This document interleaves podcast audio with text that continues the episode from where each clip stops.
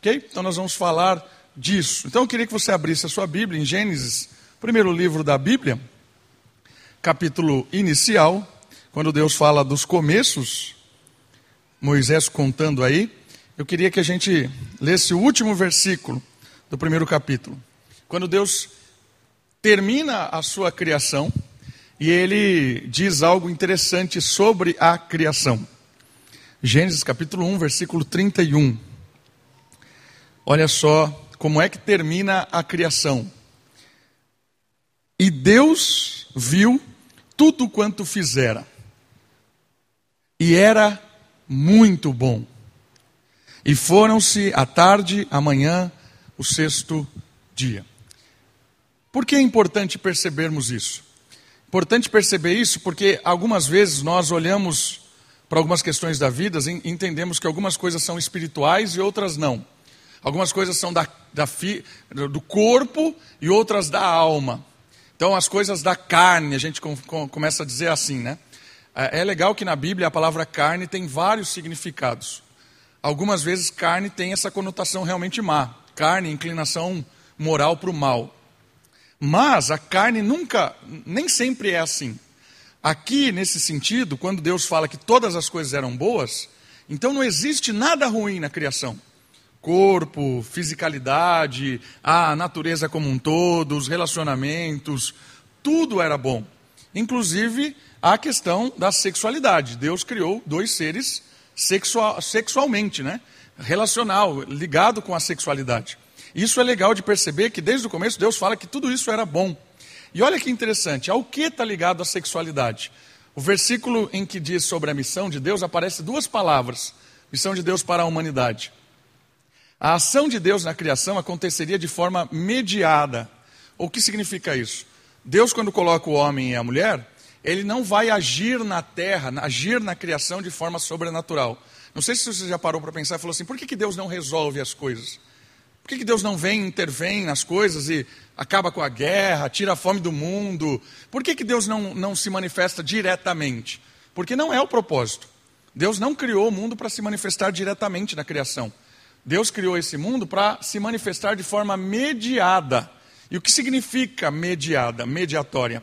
Porque Deus criou seres que seriam seus representantes na criação.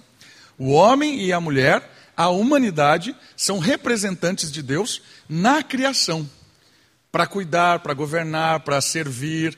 Por isso, Deus meio que, não é que meio que, Deus se afasta para que esse mundo funcione a partir das leis que ele criou e a partir da dinâmica da humanidade.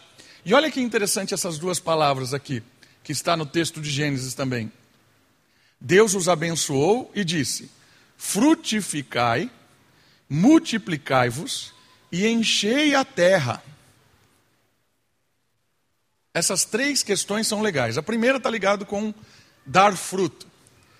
Ou seja, a humanidade foi chamada para desenvolver a criação, criar cultura, frutificar, criar música, desenvolver matemática, certo? Desenvolver geografia, catalogar as coisas, né? Já, Adão já começou a fazer isso, biologia, dando nome aos animais. Então, logo no início, toda a questão de desenvolvimento tem a ver com o fruto que Deus chamou a humanidade para desenvolver aqui na criação. A outra palavra é multiplicai-vos, ou seja, há uma ordem direta de Deus para o primeiro casal, e isso tem a ver com toda a humanidade, para que haja uma intimidade e essa intimidade geraria outros seres, encher a terra. Semana passada eu comentei com vocês que Deus poderia fazer chuva de seres humanos, facilitaria para encher a terra, certo? Criava nuvens, aí começava a chover de paraquedas os seres humanos, e aí espalharia seres criados à sua imagem e semelhança por toda a criação, não teria essa ação que Deus criou chamada sexualidade. Por isso que a ideia de sexualidade tem a ver com um propósito de Deus para encher a criação, para que essa criação seja administrada por seres à sua imagem e semelhança. E olha que legal isso. A imagem de Deus, está ali no slide, seria comunicada na intimidade humana. Extraordinário isso aqui. Então, a sexualidade, a união sexual entre o homem e a mulher, a intimidade total, essa ação dos dois, geraria um ser à imagem e semelhança de Deus, com o propósito de cuidar da criação da forma correta. Por isso, a sexualidade faz parte da missão de Deus, do propósito de Deus. E tudo que Deus cria carrega um aspecto de prazer, de alegria, de bênção. Quando a gente olha então para esse tudo era muito bom, quando a gente olha para a missão de Deus, nós percebemos que a sexualidade foi criada por Deus para o prazer do homem e da mulher dentro da sua aliança, do seu compromisso, do seu vínculo de amor. E esse, essa intimidade total geraria um ser à imagem e semelhança de Deus e continuaria a missão de frutificar, de encher a terra e desenvolver essa criação da maneira justa. Percebe? Aí você pergunta: por que cargas d'água chegamos na situação da sexualidade como nós chegamos hoje? Em que ela é vista às vezes com, como malícia, ah, falar de sexo na igreja às vezes as pessoas ficam meio constrangidas. E é legal de perceber que eu acredito que isso é uma afronta desde o início do próprio inimigo. Porque se a sexualidade transmitiria a imagem de Deus na criação, uma forma do inimigo atacar a imagem de Deus é atacando a sexualidade. Então, uma forma de Satanás lá no início querer afrontar Deus, querer é, desafiá-lo, vamos dizer assim, é atacando a área da sexualidade, porque ali ele ataca a comunicação da sua imagem por toda a criação. Percebe que interessante? Então, você olha hoje para a visão da sexualidade que a gente tem hoje, né, o, uso estranho dessa, dessa área no mundo como um todo, né, a sensualidade, a pornografia, a adultério, tudo quanto é coisa envolvendo sexo fora do compromisso do vínculo do amor e do vínculo é, da aliança, tudo isso ela vai afastando o homem e a mulher, teoricamente, da própria imagem de Deus. Então a sexualidade é algo extremamente bem visto na palavra de Deus, é algo que glorificava o Senhor, a intimidade entre um homem e uma mulher, é, homem e a mulher, dentro da sua aliança, na sexualidade é um culto a Deus. Completamente diferente do que a gente vê hoje. Né? Até dentro da igreja, as pessoas têm medo da sexualidade porque acham que o sexo é do diabo. Na verdade, o diabo ataca isso. Ataca a sexualidade porque na sua cabeça é atacar a própria imagem de Deus sendo comunicada na humanidade. Olha só, Deus criou seres sexuais, não somente para a procriação. Claro que esse é um dos propósitos, encher a terra. Mas não era só para isso, mas também para ser um meio de comunicação, unidade, prazer e doação. Se tem o homem e a mulher unidos pelo vínculo do amor e da aliança, a sexualidade é um momento em que esse casal intimamente experimenta da melhor comunicação possível, porque ali não há máscaras, ali não há nada que. Né, estão os dois entregues um ao outro, comunicação plena, unidade, tornará-se uma só carne. Deixará pai e mãe, unir-se a sua esposa, tornar-se uma só carne. Intimidade, prazer, certo? Prazer faz parte disso. Muito legal. E doação, entrega um para o outro. Então a sexualidade é um culto a Deus porque está ligado não só com encher a terra, mas está ligado com o prazer que Deus proporciona ao casal na comunicação, na unidade, no prazer, na doação. A palavra de Deus nos traz a melhor perspectiva sobre o sexo. Você quer saber o que é a sexualidade? A palavra de Deus, ela trabalha com isso. Não uma distorcida e negativa visão da teologia ascética, ou seja, o que é uma teologia ascética? Ascetismo é, é a ideia de que tudo que dá prazer ao corpo é errado. O ascético ele se afasta dos prazeres da, da fisicalidade, da carne, vamos dizer assim. E aqui carne não estou usando no sentido negativo, estou usando no lado positivo. Ele se afasta de tudo que dá prazer, porque ele acha que quando se afastar dessas coisas que dão prazer, ele está se ligando diretamente a Deus. Ele acredita que a maneira de agradar a Deus é deixar tudo o que proporciona de alguma forma prazer nessa terra, para se vincular com o Espírito a Deus. Isso é o asceticismo. Essa visão é equivocada na Bíblia. Por quê? Porque a ideia da Bíblia é que quando você tem o prazer realmente dentro da linha de Deus, da lei de Deus, na criação, o prazer glorifica a Deus, porque não tem como separar espiritual e físico. Por isso a ideia de que uma teologia ascética, né, olha, sexualidade é pecado, sei lá o quê, isso está errado, não é biblicamente falando. Não acontece isso na Bíblia. A sexualidade é para dar prazer para o casal e isso glorifica a Deus. Eu conheci casais de algumas seitas cristãs evangélicas que entendem que a sexualidade é pecado por causa desse, desse tipo de vida, de visão. E aí, olha, para você ter ideia, né? como, como que acontecia isso? Eles entendiam que isso era para procriação, Deus tinha criado a sexualidade para procriação, então se eles tivessem algum tipo de prazer nessa hora, seria pecado. Então, eles pegavam um lençol, fazia só um buraquinho na onde poderia acontecer a penetração, e colocavam o lençol entre eles para que não tivesse visão, né? para que você não visse a sua esposa ou o seu marido, para que você não sentisse o calor, o toque, mas que você cumprisse a missão de Deus de procriação sem ter prazer. Dentro da igreja, ensinando isso para as pessoas. Então, percebe como vai deturpando? Não é essa a visão bíblica da história. Não é. E, e, essa história, pessoas perto, eu conhecia essas pessoas, e faziam isso achando que estavam cultuando a Deus, esse era o sexo santo. E, e esse é o mais afastado possível da ideia de santidade. Não é essa a ideia. Por outro lado, uma visão libertina vinda da nova moralidade também é algo que se afasta de Deus. O que é uma visão libertina? A visão libertina é aquela que atinge a sua, a o seu próprio ego. Não há comunica, comunicação, não há unidade, não há nada. É uma união sexual simplesmente pelo sexo, simplesmente pelo prazer. Aí você desvinculou amor, você desvinculou comunicação, você se desvinculou doação, se tornou um bicho. É onde nós chegamos hoje. Né? A pessoa hoje ela, ela sai e tem três, quatro, cinco relações com pessoas diferentes na mesma noite e acha que isso é a liberdade sexual que se libertou da tradição cristã que afundou o nosso país, como se o cristianismo tivesse matado o mundo. Né? Então, você desvinculou para o outro extremo. Fora da aliança, fora do vínculo do amor, mas também dentro do relacionamento, às vezes. Quando a pessoa quer apenas se satisfazer. E aí ela olha para o cônjuge, né, o esposo ou a, a, a, mulher, e acha que a, a pessoa é um objeto de trazer alegria, prazer, satisfação para o seu ego. E aí virou egoísmo, também é uma visão libertina disso. Então, a ideia bíblica é o equilíbrio dessas duas questões.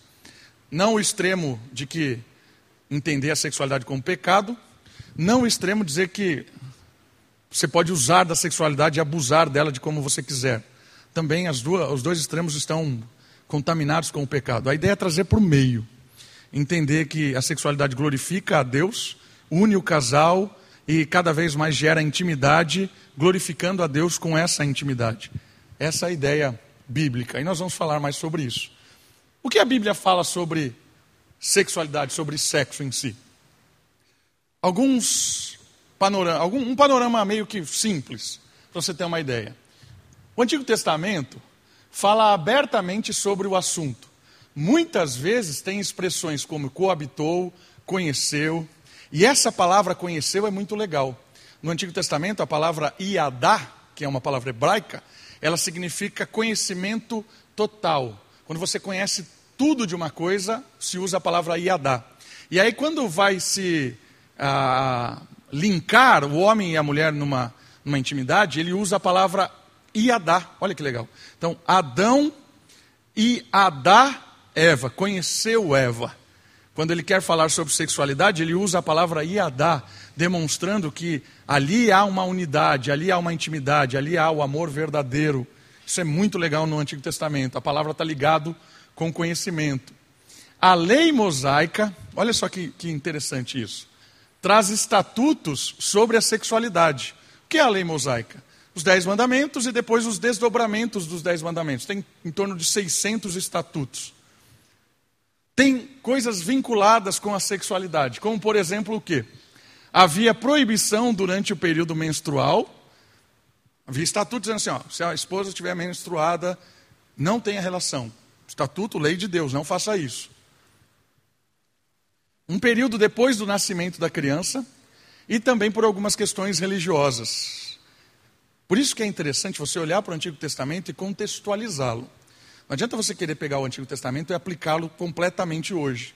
Você precisa entender qual é o princípio que está por trás, o que é que está protegendo ali. Quando você olha a história de Israel, o momento em que eles viviam, você vai entender por que existem esses tipos de estatutos. Porque lá, né, não é como hoje. Hoje você tem intimidade com a sua esposa, você vai no banheiro, toma banho, cinco minutos se você quiser, né? Dois minutos, né? O meu banho dura um minuto e meio às vezes, né? Que é rápido, não gosto muito de tomar banho. Mas Está o banheiro do lado. Naquela época não era assim. Esses estatutos protegiam o quê? A saúde do casal, protegia a sanidade, a, a, a, eram, eram quesitos sanitários ali, de higiene básica e higiene coletiva também. Então você vai olhar na, no, no, Antigo Testamento algumas leis que hoje para nós parece meio estranha, meio absurda, mas se você contextualizar, colocar dentro da história, você vai perceber por que tinha isso. Como, por exemplo, quando o soldado ia para a guerra, ele precisava levar a espada de um lado e a pá do outro. Se ele não levasse a pá, era pena de morte. O cara estava descumprindo a lei de Deus e era pena de morte para esse cara. Sabe por quê? Porque a pá servia para saneamento básico. É quase a mesma coisa do mesmo princípio.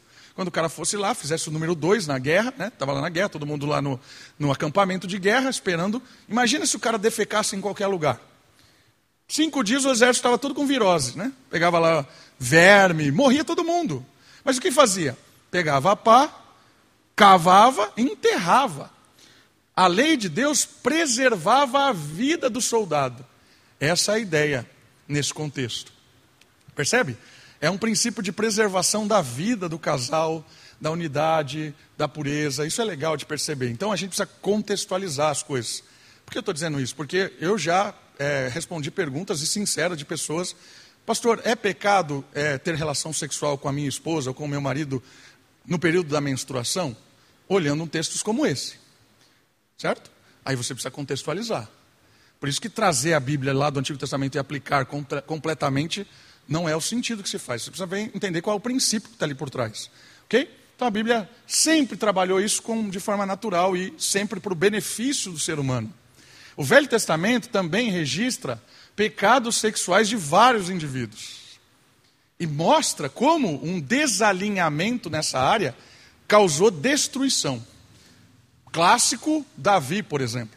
Davi, o homem segundo o coração de Deus, quando ele erra nessa área, ele estava numa ascendente muito interessante, ele era rei. Quando ele erra nessa área, ele erra, Deus o perdoa, Deus realmente o restaura, mas a vida dele começa a fazer assim, ó. Davi termina na solidão. O fim da vida de Davi é trágico. E qual é o ponto crucial? É essa área. Quando ele vai lá e deveria estar na guerra, ele vai lá para a sacada e ele enxerga uma bela mulher tomando um banho e manda trazer aquela mulher para casa. Esse é o momento crucial da destruição da vida moral de Davi, do de tudo, de tudo. Ainda que houvesse perdão, olha que interessante. Deus o perdoou, Deus o restaurou, Deus fez ele continuar sendo rei, Deus honrou o seu nome, tanto é que Davi hoje, até hoje, é o homem segundo o coração de Deus, mas Deus não o livrou da consequência. Porque Deus, quando nos livra da consequência, nós não aprendemos com os erros. Imagine que toda vez que a gente pecasse, Deus livrasse a gente do, do, da consequência do erro. A gente seria imaturo sempre. Deus deixa, permite, porque Ele é gracioso, que as consequências do pecado permaneçam, para que a gente perceba o como é grave se afastar daquilo que agrada a Deus. Vida de Davi, consequência, uh, acabou. Nessa área da sexualidade. Interessante como a Bíblia não poupa isso. Em Provérbios capítulo 5, de 1 a 9, Salomão exorta seu filho sobre os perigos da mulher adúltera. O livro de Provérbios é um livro muito legal sobre conselhos de Salomão para o seu filho. E aí são provérbios. O começo do livro tem uma parte muito interessante a respeito da sexualidade. E ali nesse trecho, e a gente vai pegar um, um pedaço desse trecho para estudar agora. É, esse trecho dá orientações a respeito para você tomar cuidado com a sedução dessa área. Porque a voz é doce da, da mulher, a, ali a, é um símbolo, tá? Não entenda como mulher, é um símbolo. Você, a gente vai para o texto já. É um linguajar sedutor que acaba destruindo a vida de uma pessoa, e aí há conselhos de Davi, de Salomão para Davi, ou para outro seu filho, Salomão dando conselho para o seu filho, de como. Davi, não, Davi. É Salomão para um dos seus filhos, né? Davi é pai de Salomão. E essas orientações têm a ver com como lidar com a sexualidade de uma maneira prazerosa e satisfeita. Então nós vamos olhar esse texto. Mas eu quero fechar aqui o Antigo Testamento e depois nós vamos para esse texto. Um outro livro, que nós vamos pegar um trecho dele hoje também, é o livro de Cantares. Provavelmente foi escrito para descrever, descrever o amor conjugal. Cânticos dos Cânticos é um livro da Bíblia que são uma, coleções, é uma coleção de poemas de amor. E esses poemas de amor cantam o relacionamento sexual, amoroso, a intimidade entre o homem e uma mulher. Vários poemas, certo? Ali não está falando de Cristo. Tem gente que fala, ah, aqui é o amor de Cristo pela igreja. Não é. Não tem Cristo ali. A ideia de Cristo está onde em Cantares? E está na, no amor vinculador do casal. Cristo é quem permite um, um, um amor, relacion, um relacionamento abençoado. Um relacionamento de prazer e de alegria verdadeiro. Cantares é um livro assim. Tanto é que uma criança só lia Cantares na tradição judaica quando ela se tornava adulto. Quando tinha 13 anos, bar mitzvah, passagem da infância para a, adulto, né? não tem adolescente, adolescente não existe nessa época. 13 anos. Aí ganhava o livro de Cantares. Olha que legal. Porque o livro de Cantares é um livro extremamente é, sensual e, e é um livro, usando a palavra agora no sentido positivo, é um livro erótico. A palavra erótico vem da, do amor grego eros, né?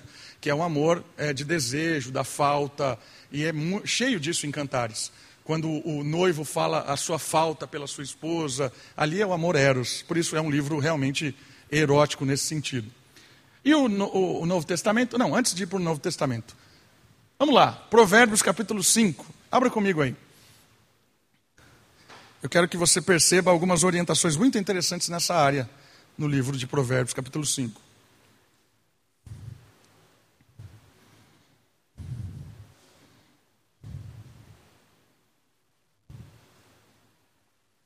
Provérbios capítulo 5. Eu vou ler a partir do versículo 1. São vários versos, quero fazer alguns comentários. Livro de Provérbios, capítulo 5, a partir do verso 1. Estão comigo? Olha só o que diz a palavra de Deus. Meu filho, atenta para a minha sabedoria, inclina os ouvidos às minhas palavras de discernimento, para que conserves o bom senso e os teus lábios guardem o conhecimento. Porque os lábios da mulher imoral ou mulher adúltera, aqui que eu digo para vocês, aqui não é uma mulher, aqui é um símbolo. Pode ser um homem, pode ser uma mulher, pode ser uma situação. É o símbolo que vem com essas palavras doces. Os lábios da mulher imoral destilam mel, e a sua boca é mais suave que o azeite. E aqui é claramente uma conotação sexual a palavra da mulher adúltera, do símbolo aqui da, de corromper a aliança, o amor, ela é doce como mel e suave como azeite. Percebeu? É atraente. Né? A grama do vizinho sempre é mais verde. Essa é a ideia do texto. Mas, no final, é amarga como o absinto. O absinto é uma bebida fortíssima de álcool. Praticamente só tem álcool aqui. Dá para matar até Covid com absinto. Afiada como a espada de dois gumes. Seus pés descem à morte. Seus passos levam para o caminho da sepultura. Ela não presta atenção à vereda da vida. Seus caminhos são incertos e ela desconhece isso. Agora, filho, preste atenção e não te desvies das palavras da minha boca. Fica longe dela e não te aproximes da porta da sua casa, para que não entregues, olha só isso aqui, não entregues a tua força aos outros, nem os teus anos a gente cruel. Porque esse desvínculo, né, essa, é, esse desalinhamento, ouvir a mulher adúltera, ela vai acabar com as suas forças. Ela vai tirar o prazer dos seus melhores anos. Começa doce, mas acaba amargo, essa é a ideia do texto. Para que estranhos não não se fartem dos teus bens, que você tinha de maior para oferecer ao seu cônjuge. Estranhos vão roubar de vocês. Nem teu esforço seja entregue aos estrangeiros. E no fim da vida, quando a tua carne e o teu corpo se consumirem, venhas a gemer, olhar para trás e dizer: por que eu fiz tanta besteira? Conselhos de Salomão ao seu filho. E dizer: Como detestei a disciplina, como meu coração desprezou a repreensão. Não dei atenção aos que me ensinavam, nem inclinei o ouvido aos que me instruíam. Quase cheguei à ruína completa diante da congregação e da assembleia. Agora vem orientações positivas. Começaram com orientações negativas, não faça isso, não ouça isso, não. Né? Mas o que, que você vai botar no lugar então? Como é que você vai satisfazer o seu coração é, é, de desejo sexual? É pecado o desejo sexual? Não, não é. Agora ele vai dar orientação positiva. Fuja do lábio imoral. Fuja dessas situações. Se entregue ao quê? Está aqui agora. 15. Beba a água da sua própria cisterna. Por incrível que pareça, uma vez eu vi na internet um grupo lá em São Paulo que olhando para esse texto, eles bebiam xixi. Né? Interpretação do texto bíblico, olha, beba água da sua própria cisterna, faziam xixi no potinho e bebiam, por causa do texto bíblico. Percebeu? Quando a gente tira o texto fora do contexto e aplica sem pensar, chega a uma coisa dessa. Não é disso que o texto está falando. O que é então beba da sua própria cisterna? É se satisfaça, tenha prazer, mate a sede com seu cônjuge. Marido e esposa, beba da água da sua cisterna, das correntes do teu poço. Por que permitir que tuas fontes e teus ribeiros de água se derramem pelas ruas? Por que perder ou entregar das suas forças, do seu prazer, da sua alegria, daquilo que você tem de bom para fora. Invista dentro. Sejam, 17, somente para ti e não divididos com estranhos. A ideia do mundo de hoje é uma conotação sexual com todo quanto é tipo de coisa. Mas o texto bíblico está dizendo assim: invista na sua aliança, no seu vínculo, na pessoa que você ama, que está do seu lado, é ela. Ela é quem vai fornecer a água e vai beber da sua água. Essa é a ideia do texto. Que teu manancial seja bendito. Alegra-te com a esposa que tem desde a mocidade. O, o, oposto do símbolo da mulher adúltera ou da mulher estrangeira é a esposa da mocidade. Aqui pode ser um homem, pode ser uma mulher, pode. Certo? É um símbolo. Alegra-te com o seu parceiro, com a sua parceira de caminhada. Alegra-te com ela. Como a corça amorosa e gazela graciosa. Ou seja, que é a corça? A corça é um animalzinho assim, tipo um, um veadinho, né, tipo Bambi, por exemplo. E ele gosta de água, ele vai correndo atrás da água, assim, que nem doido. Essa é a ideia, a ilustração do texto. Como a corça, se a sua esposa, o seu marido tem a água, como a corça, vá atrás para satisfazer. Olha que interessante, esse texto é, é realmente conotação sexual, de entrega um para o outro. E olha agora, que os seios de tua esposa sempre te saciem e que te sintas sempre embriagado pelo seu amor. Olha que maravilhoso isso aqui.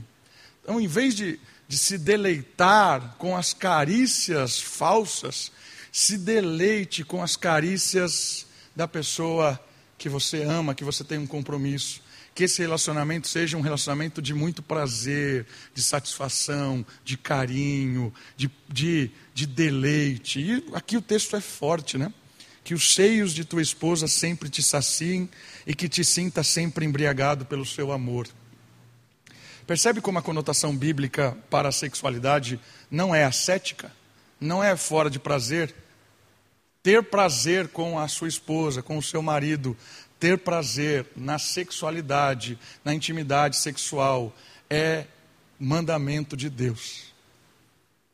Se não está tendo prazer, alguma coisa errada está acontecendo.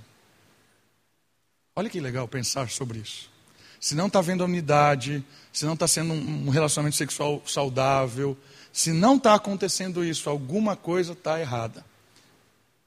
Ou está bebendo água de fora, de alguma forma, seja por pornografia, ou seja porque substituiu esse prazer por uma outra coisa, seja porque se iludiu com alguma questão da vida.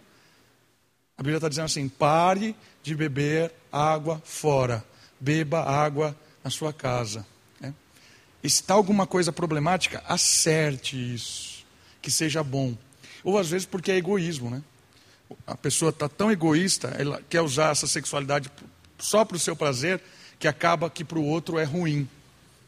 E também isso, né, se uma pessoa está se sentindo usada nesse relacionamento, né?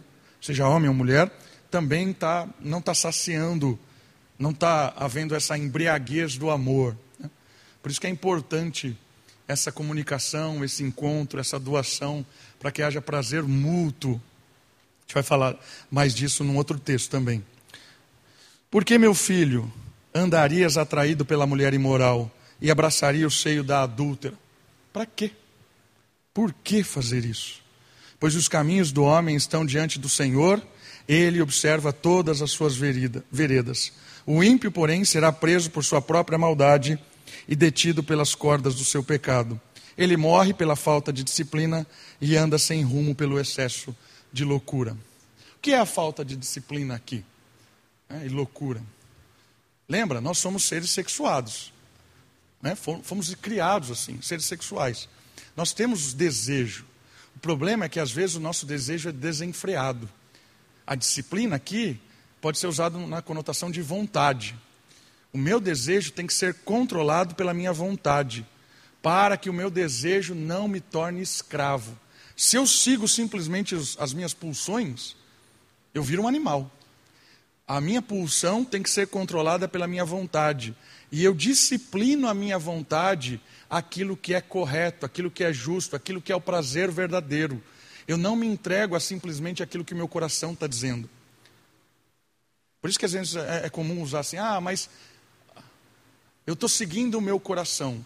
Seguir o seu coração é a maior burrice do mundo, porque o seu coração vai te apresentar sexualidades, prazeres, desejos que estão mortais. O texto está dizendo assim: exercite a sua vontade, que a sua consciência analise aquilo que o seu coração pulsa para o seu, para o seu pensamento. Tem coisa que a gente não tem controle, vem para a mente. A partir do momento que venho para a mente, você tem controle. Deveria ter controle. Com a consciência que Deus nos dá, aí nós fazemos o filtro. Para que eu vou satisfazer esse desejo fora daquilo que Deus quer? E aí vem uma análise. Pode ser doce no começo, mas a Bíblia diz vai ser amargo no final. Pode ser uma aventura muito legal, escondida, divertida, mas isso vai acabar numa desgraça. Quem é que vai dizer isso para mim e para você? A sua vontade.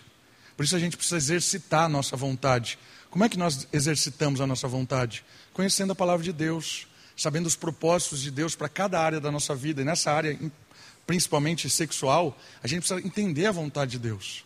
A vontade de Deus é que nós tenhamos prazer, alegria, satisfação, que o sexo dentro do casamento seja uma bênção, seja algo realmente deleitoso, satisfação.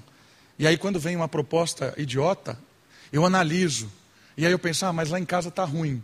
Se lá em casa está ruim, precisa de ajuda. precisa de ajuda. Talvez você já tentou de tudo conversar, pedir ajuda. Mas, pastor, isso é humilhante. O provérbio diz assim: enquanto nós formos orgulhosos, os nossos problemas nos aprisionam. Quantas vezes já conversei com casais que pediram ajuda e foi libertador? E às vezes são coisas simples, irmãos. São coisas simples. Por que, que essas três áreas são muito difíceis de resolver? Comunicação, finanças e sexualidade.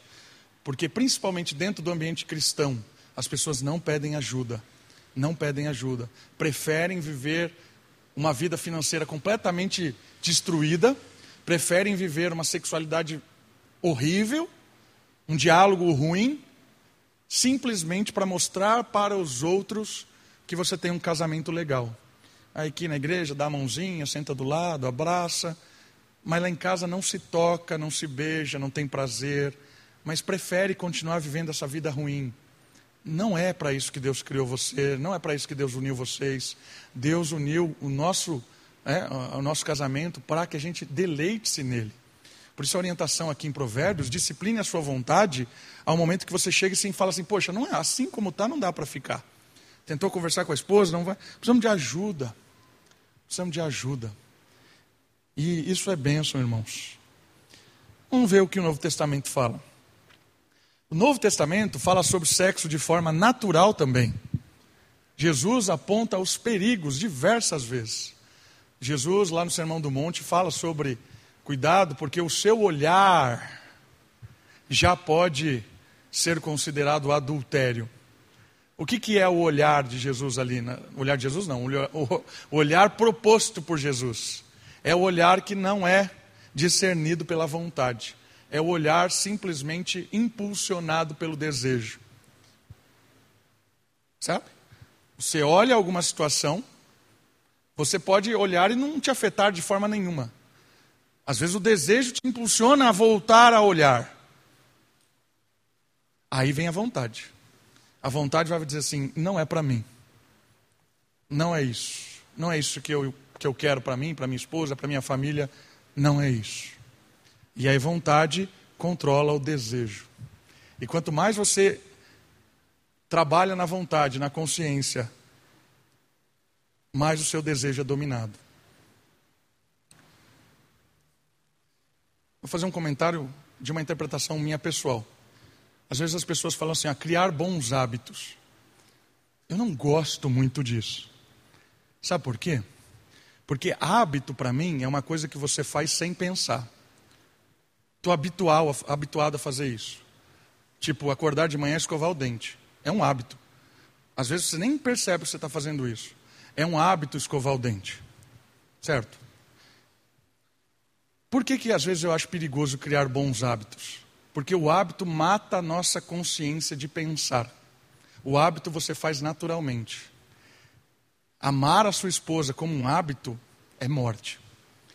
Você tem que voluntariamente interpretar aquela situação e decidir todos os dias: é isso que eu quero. Não é um hábito, é uma decisão pensada, é uma decisão equilibrada, é uma, é uma decisão que eu não fiz por instinto, não é natural, é um desejo que eu me propus a amar. Eu não quero que seja um hábito, eu quero que seja uma decisão todos os dias, controlada pela minha vontade. Fechando parênteses, né? Então, só uma opinião minha sobre hábitos. O que mais que o texto bíblico diz? Olha só, esse texto de Coríntios é bem legal. 1 Coríntios capítulo 7, de 1 a 5, o apóstolo Paulo aborda direitos e deveres conjugais. Vamos lá para esse texto? Primeira carta de Paulo aos Coríntios, lá no Novo Testamento. Capítulo 7, de 1 a 5.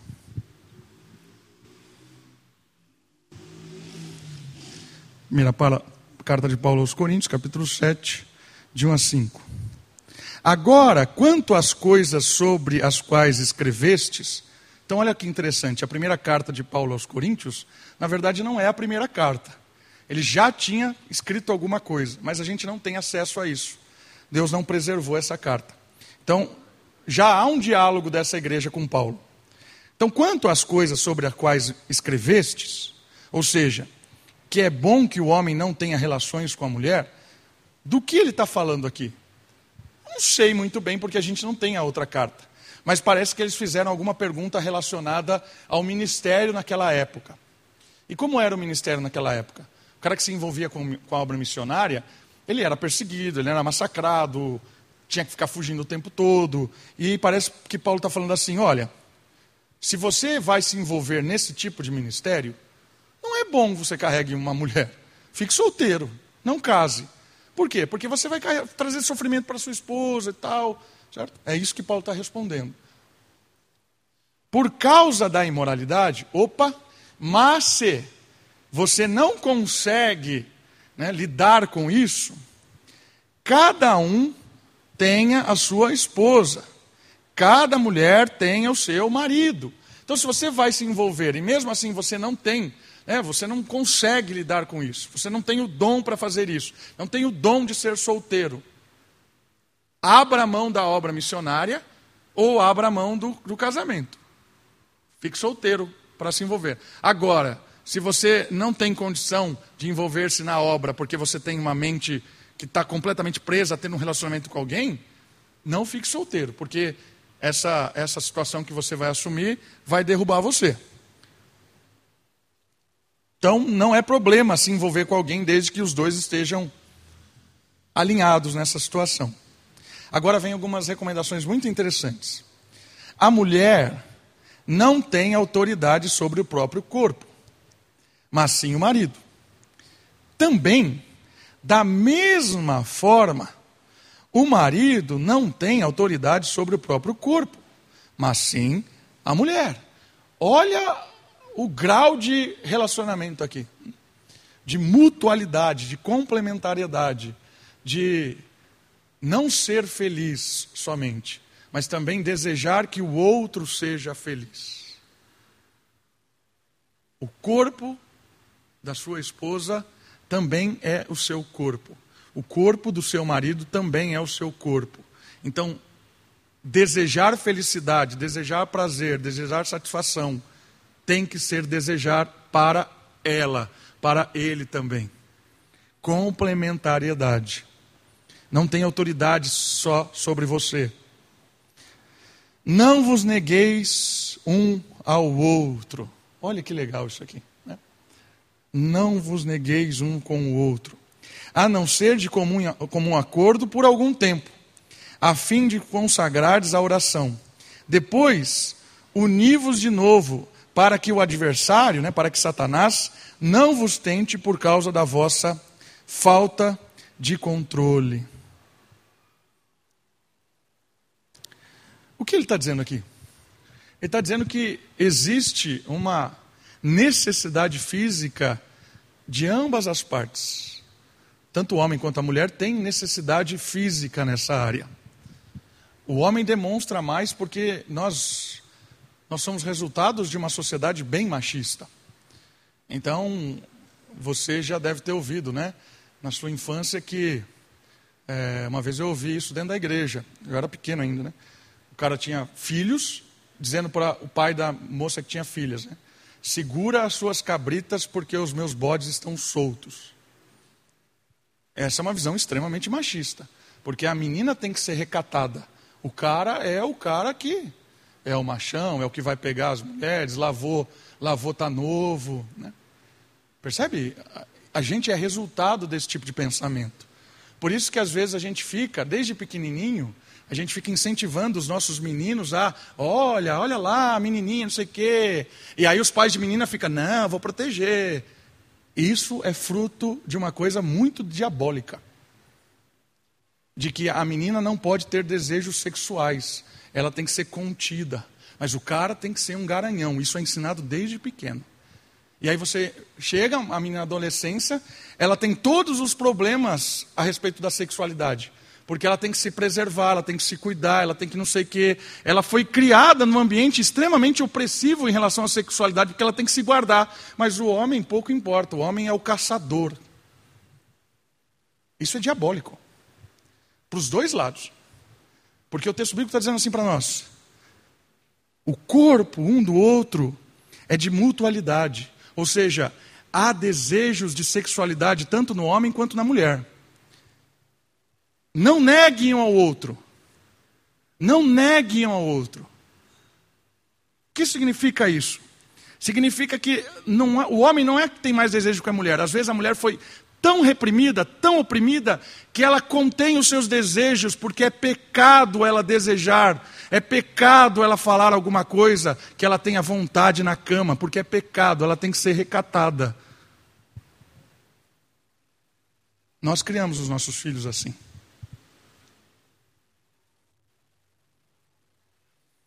Então eu quero chamar a sua atenção. Hoje, num assunto não é criação de filhos, é sexualidade. Eu quero chamar a sua atenção para que haja essa parceria dentro do casamento. Mulheres, vocês têm desejo sexual. Isso é bênção de Deus. Homens, vocês têm desejos sexuais iguais aos das suas esposas. Isso é bênção de Deus. Cuidado para que não haja uma visão deturpada desses sentimentos. Para que a mulher não se cale diante de uma situação em que é abusiva. Ou então o homem se escandalize com o desejo que ela tem, porque ele olha para ela e fala assim: Nossa, achei que você era de igreja. E aí você tem um distúrbio nisso. Texto bíblico está nos desafiando a sermos honestos nessas áreas, para que o desejo, para que o controle, para que a relação sexual do casal seja satisfatória para ambos. Que a mulher possa expressar os seus desejos, a, a, a sua satisfação, com segurança para o seu marido que ali ela tenha ouvidos de um homem que quer realmente satisfazer os desejos sexuais dela. E o contrário também seja verdade. Para quê? Para que haja aquilo que Provérbios propôs: haja um desejo de beber da água da sua cisterna.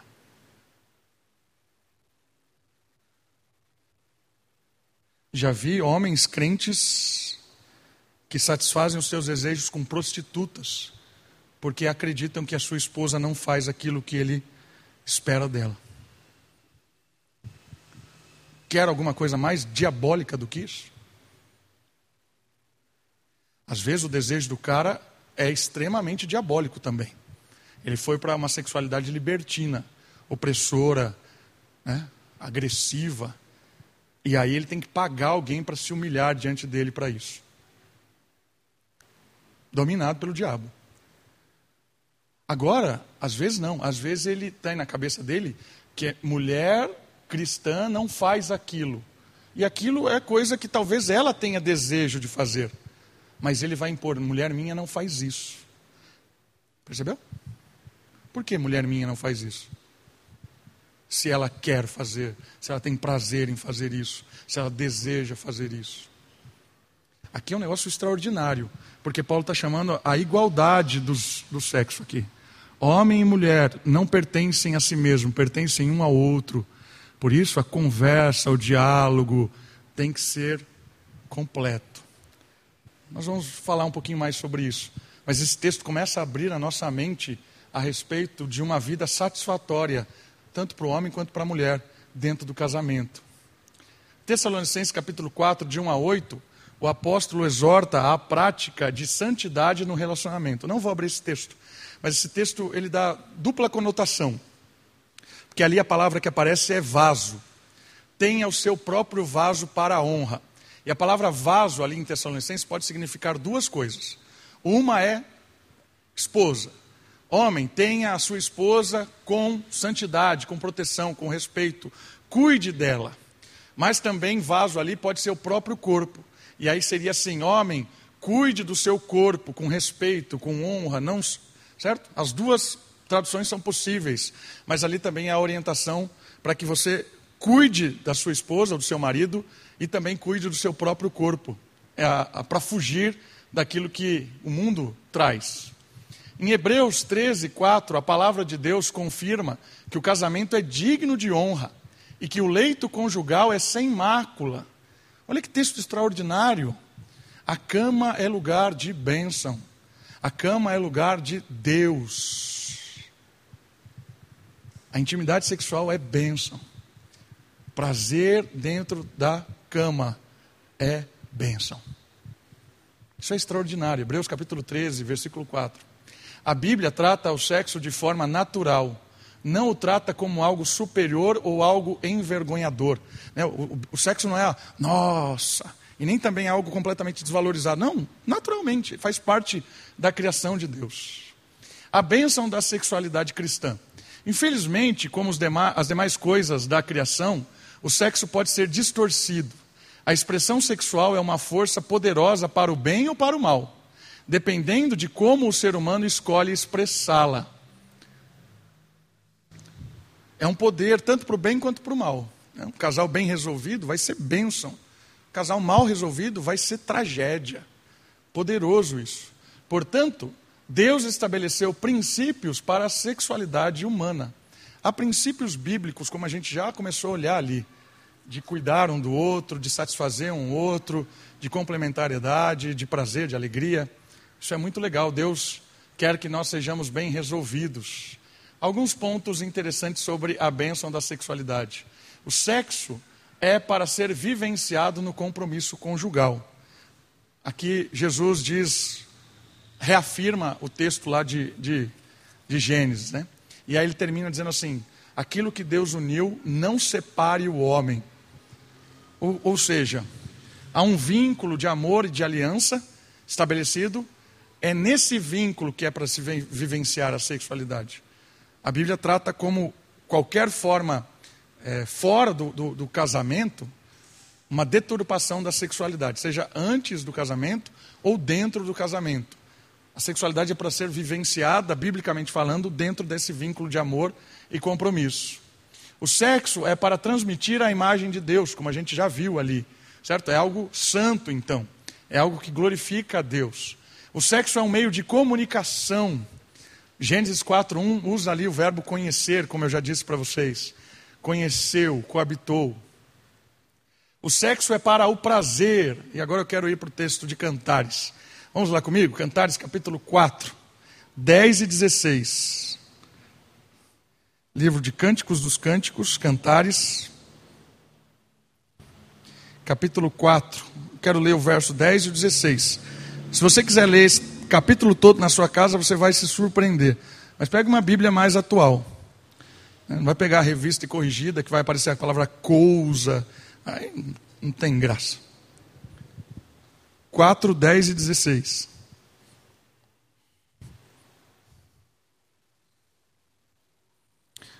Olha só o versículo 10 do 4 de Cantares. Quão deliciosos são os teus afagos, minha irmã, noiva minha.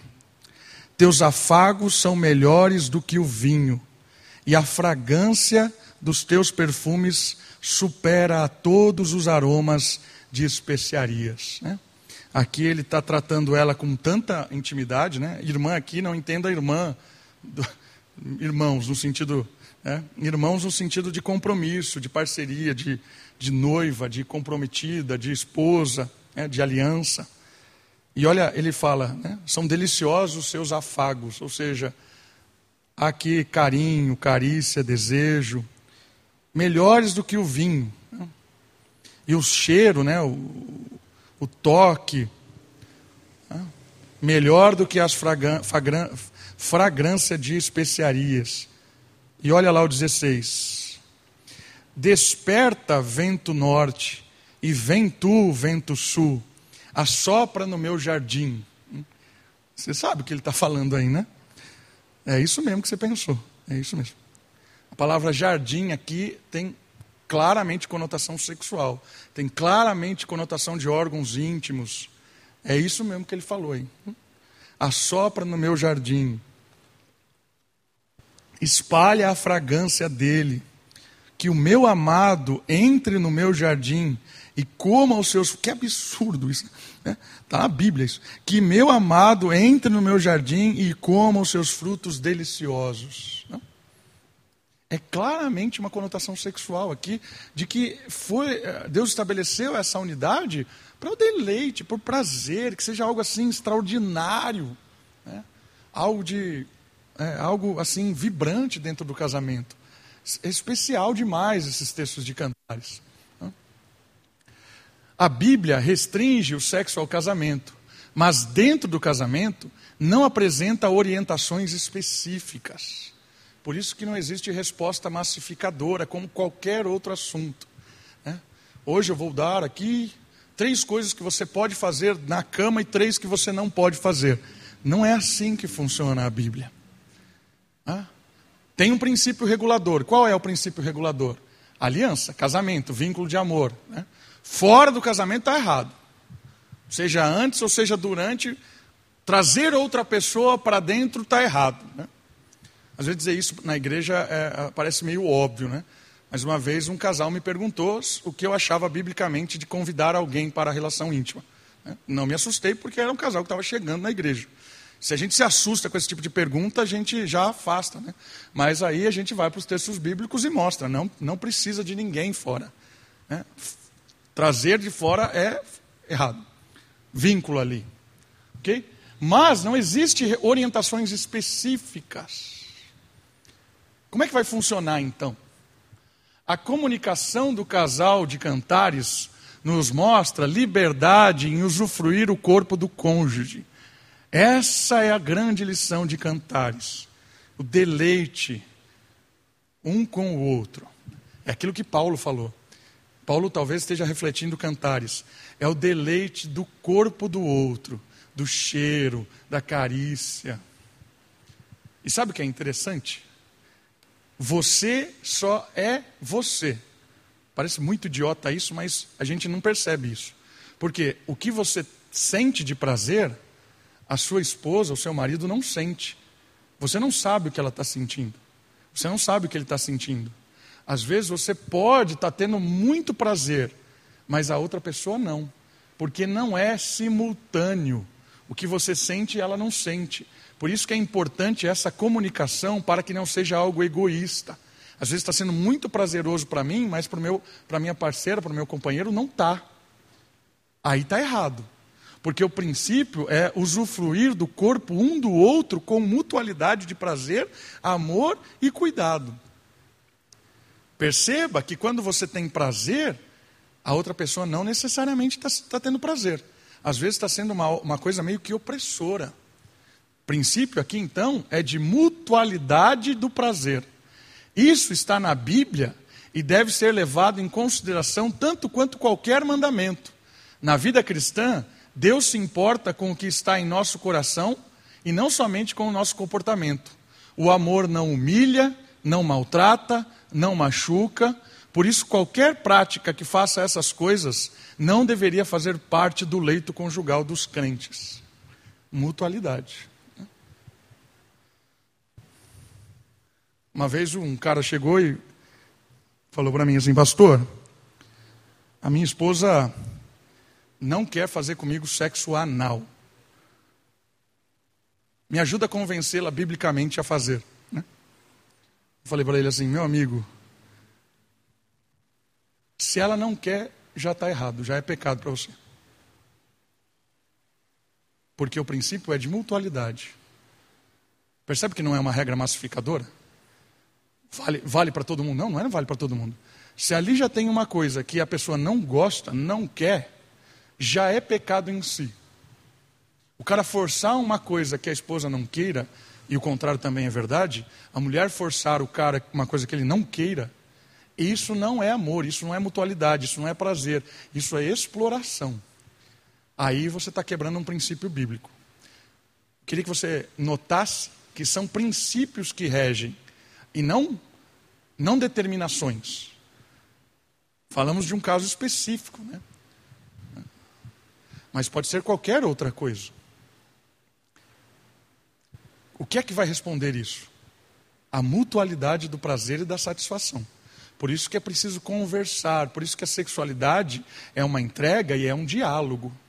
Não é uma carnalidade de satisfação pessoal. Eu vou lá e faço o que eu quero para satisfazer o meu, o meu desejo e a, a, esposa faz a mesma coisa, faz qualquer coisa que ela está se, se satisfazendo. E isso é fora da Bíblia. A Bíblia nos convida a uma satisfação mútua. Por isso, essa questão é muito legal de perceber. O amor é o vínculo.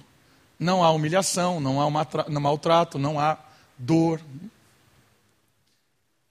Então, percebe como as perguntas específicas elas caem por terra?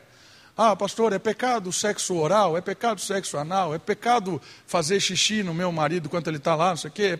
Porque inventaram de tudo hoje, né? É, é, pecado eu comprar algum líquido, é pecado usar uma fantasia, é pecado não sei o quê. Resolvemos esses problemas todos que você vier na sua cabeça. Resolvemos ou não resolvemos? Porque o que é que vai reger? É o princípio da mutualidade. É você que vai conversar. É você que vai dizer o que está no seu coração, o que não te humilha, o que, o que você não se sente bem. Não faça. E aí o marido, a esposa, vai entender. Poxa, se, é, não, não faça. Acabou todas essas perguntas, porque o princípio da mutualidade vai reger a nossa sexualidade. E aí é prazeroso para os dois, a satisfação para os dois, é legal para os dois. Mas tem que ter conversa, tem que ter. E às vezes pedir ajuda, né? Pedir ajuda, informação. Muitas pessoas usam argumentos morais para defender opiniões. Então, a pessoa acha que aquilo é errado e ela quer massificar para todo mundo. Então eu entendi que uma coisa é errada. Não faço, ou porque a minha mulher não quer fazer, ou meu marido não quer fazer, então eu quero que ninguém faça isso. Então vem aqui e dita uma moral, rota moral. Olha, se você estiver fazendo isso com seu marido, é pecado. Fazendo, desejando isso com a sua mulher, é pecado. Só porque ela em casa não funciona, eu quero que crie uma regra que não funcione para ninguém. Cuidado com isso. Deus vai lidar com cada pessoa, a resposta de cada um. O amor é o ser regente aí. Né? Geralmente, esses argumentos funcionam como uma arma de defesa para não lidar com as áreas problemáticas da sua vida. Então, a pessoa é egoísta, a pessoa está passando com um problema lá no casamento, a pessoa está muito mal resolvida nessa área sexual e ele quer que os outros também sejam tão insatisfeitos como ele é. Então, cuidado com esse tipo de de opinião que é uma opinião apenas egoísta e tem nada a ver com o que a Escritura diz. Alguns problemas de ajuste sexual, conflitos no relacionamento, problemas mal resolvidos ainda de momentos antes do casamento. Às vezes a gente carrega coisas da vida inteira. E aí não tem uma, um ajuste sexual por coisas mal, mal resolvidas do passado. Precisa conversar, precisa perdoar, precisa se acertar. O sexo não é tão simples assim, porque o sexo tem mente, tem, tem coração, tem histórias, né? não somos animais, temos desejos e vontades. Então tem coisas mal resolvidas que estão interferindo na vida sexual. Por isso que o tripé, né? dinheiro, comunicação, sexo. Afetou o dinheiro, afeta os outros dois. Afetou a comunicação, afeta os outros dois. Afetou o sexo, afeta os outros dois. Estão ligados. Né? Mal entendimento nas primeiras relações, às vezes começou mal essa história e esfriou, não resolveu, não pediu ajuda. Um exemplo: uma vez um casal tinha acabado de casar, e aí tinha feito o curso lá comigo. Eu só caso as pessoas quando fazem curso. Sete encontros lá. Um mês, um mês depois que eles voltaram da lua de mel, mandaram a mensagem e começaram a conversar comigo. Pastor, não rolou. Perguntei, o que, que não rolou? Teve sexo nem na lua de mel, nem não sei o que. Não dá, não, não rola. Imagina se essa pessoa não pedisse ajuda. Entendesse, não, tudo bem, a gente tem nossa casa aqui, estamos tá, indo na igreja, estamos bonitinho, casamos, tem a nossa casinha, tá, legal, deixa rolar assim. Teria destruído tudo. Aí eu disse para ele assim: Você já foi no médico? Você foi no médico? Já falou isso para um médico? Parece óbvio, né? Não, beleza. Foram lá, descobriram que faltava não sei que tipo de hormônio lá, sei lá o que, que era, tomaram o negócio, resolveram, ficaram felizes da vida, resolveu a vida. Né? Informação.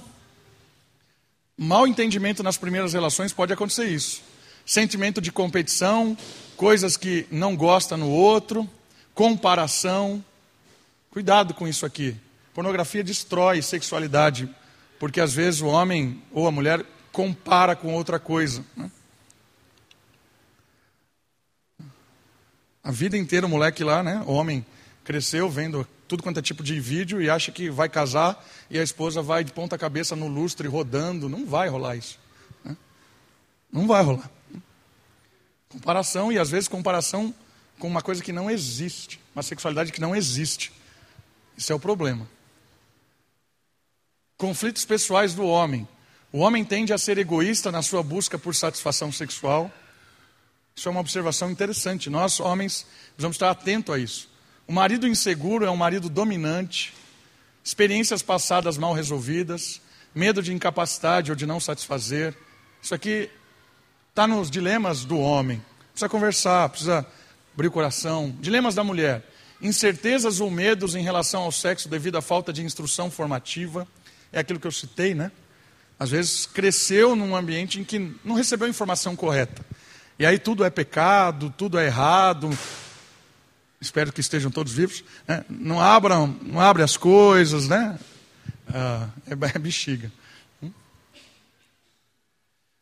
Muitas mulheres têm ideias ascéticas de que o sexo não é espiritual. Lembra, ceticismo é não ter prazer. Problemas e culpas mal resolvidas de relacionamentos anteriores. Tem vários pontos aqui. Ah, olha isso aqui.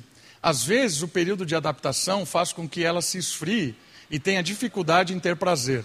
Muitas mulheres são infelizes sexualmente, mas se conformam em serem mães, esposas e negligenciam a sua própria necessidade física. Por mais que pareça estranho isso, não é tão estranho, né? Tem muita mulher dentro da igreja que está casada há anos e se conformou que a sexualidade é um lixo mesmo. Não caia nessa. Não é um lixo. Precisa resolver. Tem várias informações. Eu tenho dois minutos. Deixa eu ver, para terminar aqui.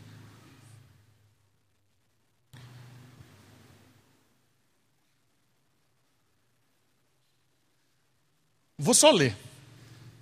Problemas gerais. Às vezes, problemas físicos que devem ser corrigidos com orientação profissional. Citei para você o caso de um casal que resolveu isso com remédio. Falta de informação. Um outro exemplo.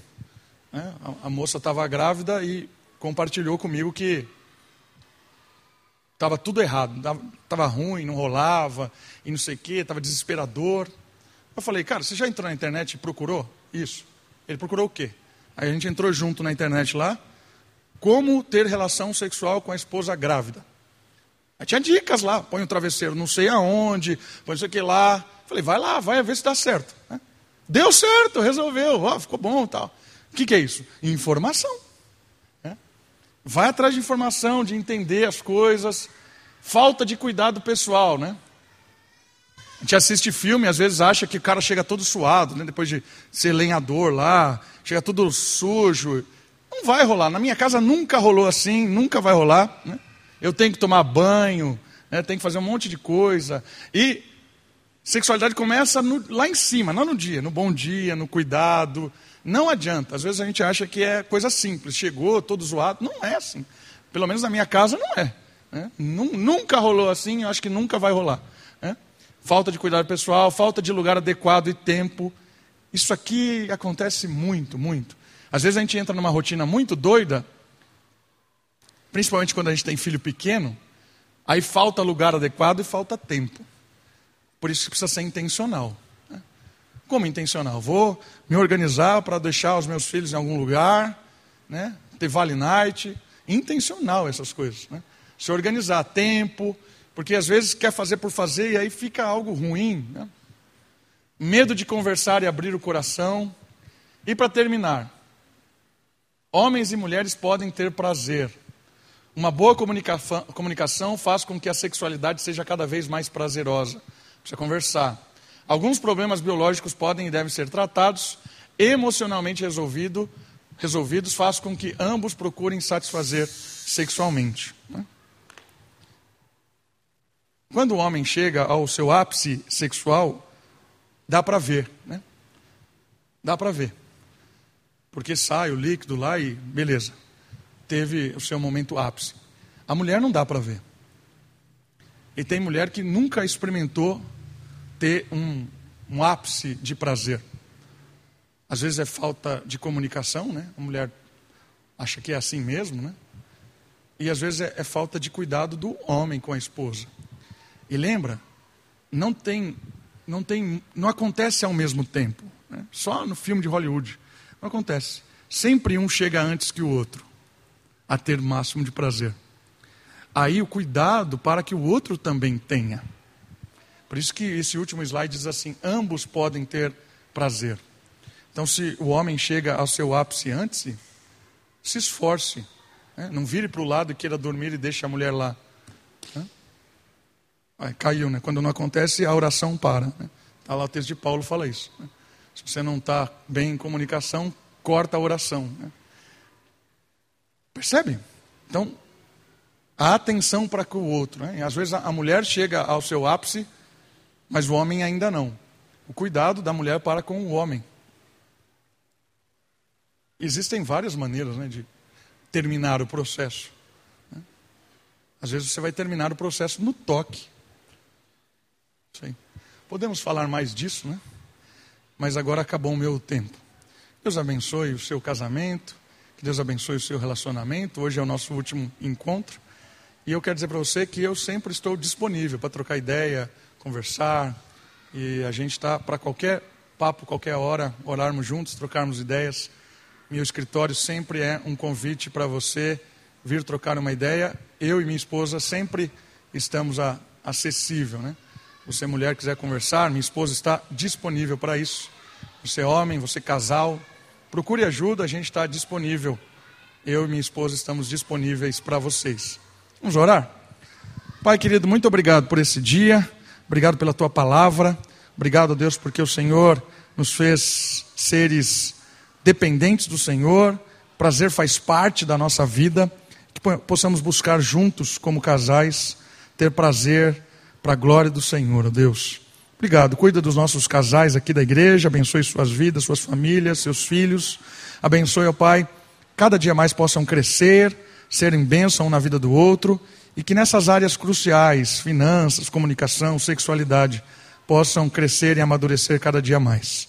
Louvado seja o Senhor, nos dê um bom domingo. Oramos no nome de Jesus. Amém. Queridos, Deus abençoe. Bom domingo a todos. Qualquer coisa, estou aqui à frente também.